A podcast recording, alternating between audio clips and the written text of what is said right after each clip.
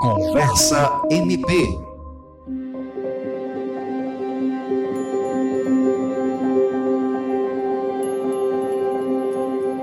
O Ministério Público do Estado do Acre realiza na capital acreana o lançamento do Anuário de Indicadores Prioritários de Violência e Criminalidade de 2012 a 2021. A publicação foi produzida pelo Observatório de Análise Criminal, setor que integra o Núcleo de Apoio Técnico NAT, órgão auxiliar do Ministério Público Acreano. O anuário apresenta dados e informações sobre o comportamento da violência e da criminalidade no Estado, a partir da exploração do conjunto de variáveis dos crimes violentos letais intencionais, das mortes violentas intencionais, dos homicídios dolosos consumados, das mortes decorrentes de intervenções policiais, dos roubos, do sistema prisional, da violência juvenil, da violência contra a mulher, da atuação do crime organizado, da fronteira e dos suicídios. O objetivo do lançamento é chamar todos os parceiros e instituições que contribuem com o fornecimento de dados para a construção do anuário e entregar o produto desse trabalho integrado que o Ministério Público do Estado do Acre realiza junto com as instituições. E no Conversa MP vamos receber a promotora de justiça, doutora Marcela Cristina Osório e coordenadora do Núcleo de Apoio Técnico do Ministério Público do Acre. Olá, doutora Marcela Cristina, seja bem-vinda ao Conversa MP. Doutora Marcela, explica para quem está acompanhando o nosso podcast, nesses 10 anos, qual a importância da apresentação do Anuário de Indicadores Prioritários de Violência e Criminalidade, avanços e perspectivas. O Ministério Público do Estado do Acre, por meio do Observatório de Análise Criminal, órgão que faz parte do Núcleo de Apoio Técnico, que é um órgão auxiliar do Ministério Público, ele se dedica a, uma, a um permanente processo metodológico analítico voltado à observação do comportamento da violência e da criminalidade em todo o estado do Acre e comparando também as taxas nacionais. O anuário de, que está sendo apresentado nesta data, ele evidencia todo o histórico da violência relacionado aos anos de 2012 a 2021 e é um produto elaborado com o objetivo de apresentar aos consumidores um conjunto de dados oriundos das circunstâncias fáticas dos principais assuntos correlatos à criminalidade e violência. Então, nós exploramos ali como os crimes são praticados, nas variáveis tempo, espaço envolvidos, motivações, o modus operandi e também as consequências que esses crimes trazem à sociedade e também pincelamos é, as possíveis motivações desse cenário de violência e criminalidade em todo o estado do Acre. Como essa ferramenta pode e deve contribuir para a segurança pública do estado do Acre? O anuário ele é ele, ele consiste na consolidação de dados que advêm de várias fontes aqui do nosso estado,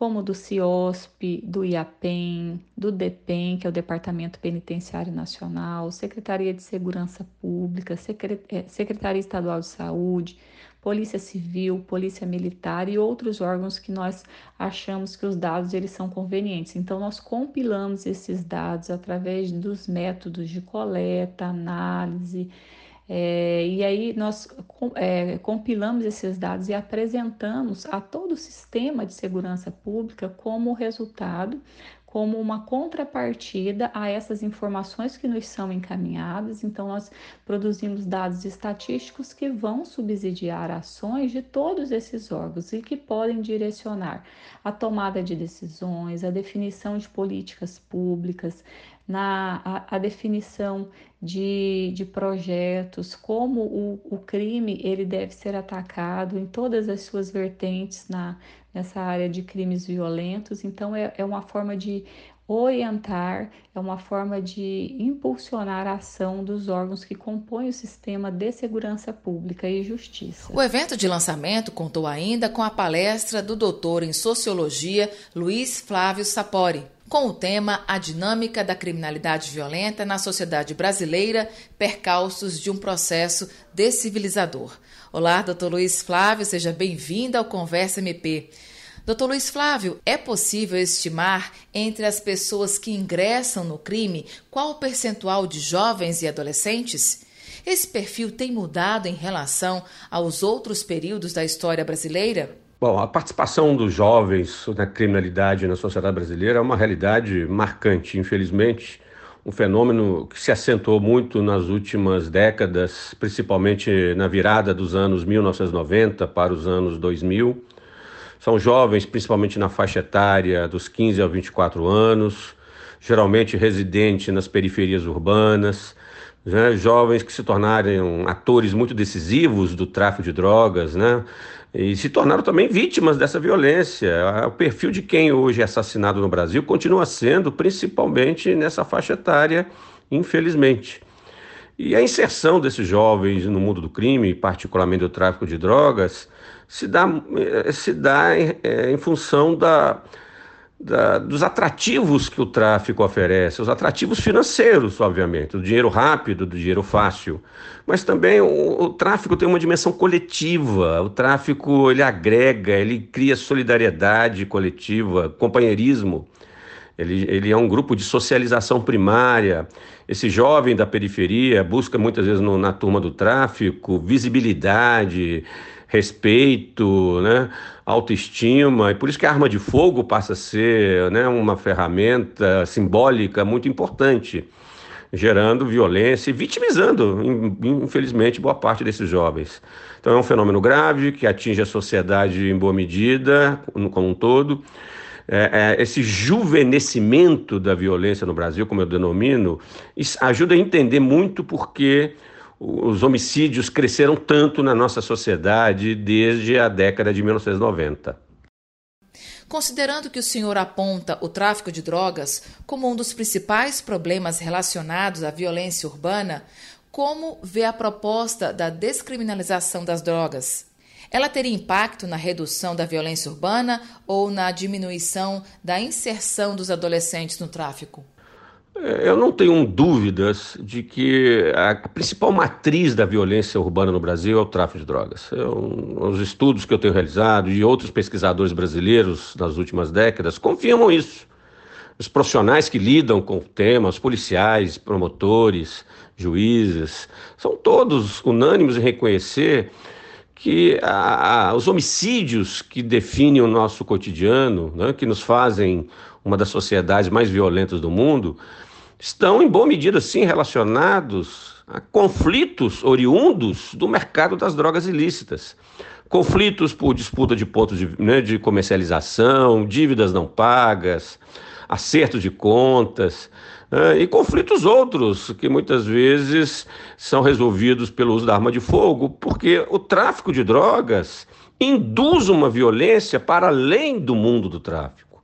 É o que eu denomino de uma difusão da violência a partir do tráfico de drogas, contaminando outros tipos de relações sociais né, nos territórios onde esse, essa atividade criminosa está instalada.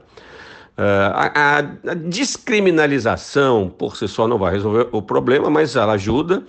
Uh, deveríamos começar, sim, pela descriminalização, mais do que isso, pela legalização da maconha, como o Uruguai o fez, como vários estados norte-americanos o fizeram. É, nós precisamos mudar ao longo do tempo a política de enfrentamento às drogas. Não dá mais para fazer ah, uma diretriz de guerra às drogas que nos últimos 50 anos pautou ah, a, a, ação do, do, dos principais governos ocidentais. Não deu certo, não tem funcionado. Ah, a, a guerra às drogas gera vítimas de todos os lados, vítimas inocentes. Certamente, uma, uma descriminalização do ponto de vista da, do consumo de todas as drogas no modelo português é um bom começo. E uma paulatina legalização das drogas, começando pela, né, pela maconha, em termos de produção e comercialização. Eu acho que é um caminho que o mundo inevitavelmente vai ter que percorrer nas próximas décadas. Não é um caminho simples, não é uma medida mágica que vai resolver tudo mas eu estou convencido de que não é mais possível lidar com a violência dessa maneira que oriunda do tráfico, porque simplesmente a, a criminalização gerou o crime organizado gerou as máfias, gerou as facções do tráfico de drogas. É, é isso que nós estamos colhendo no Brasil como um todo. É, esse modelo está fracassado, precisamos encontrar alternativas.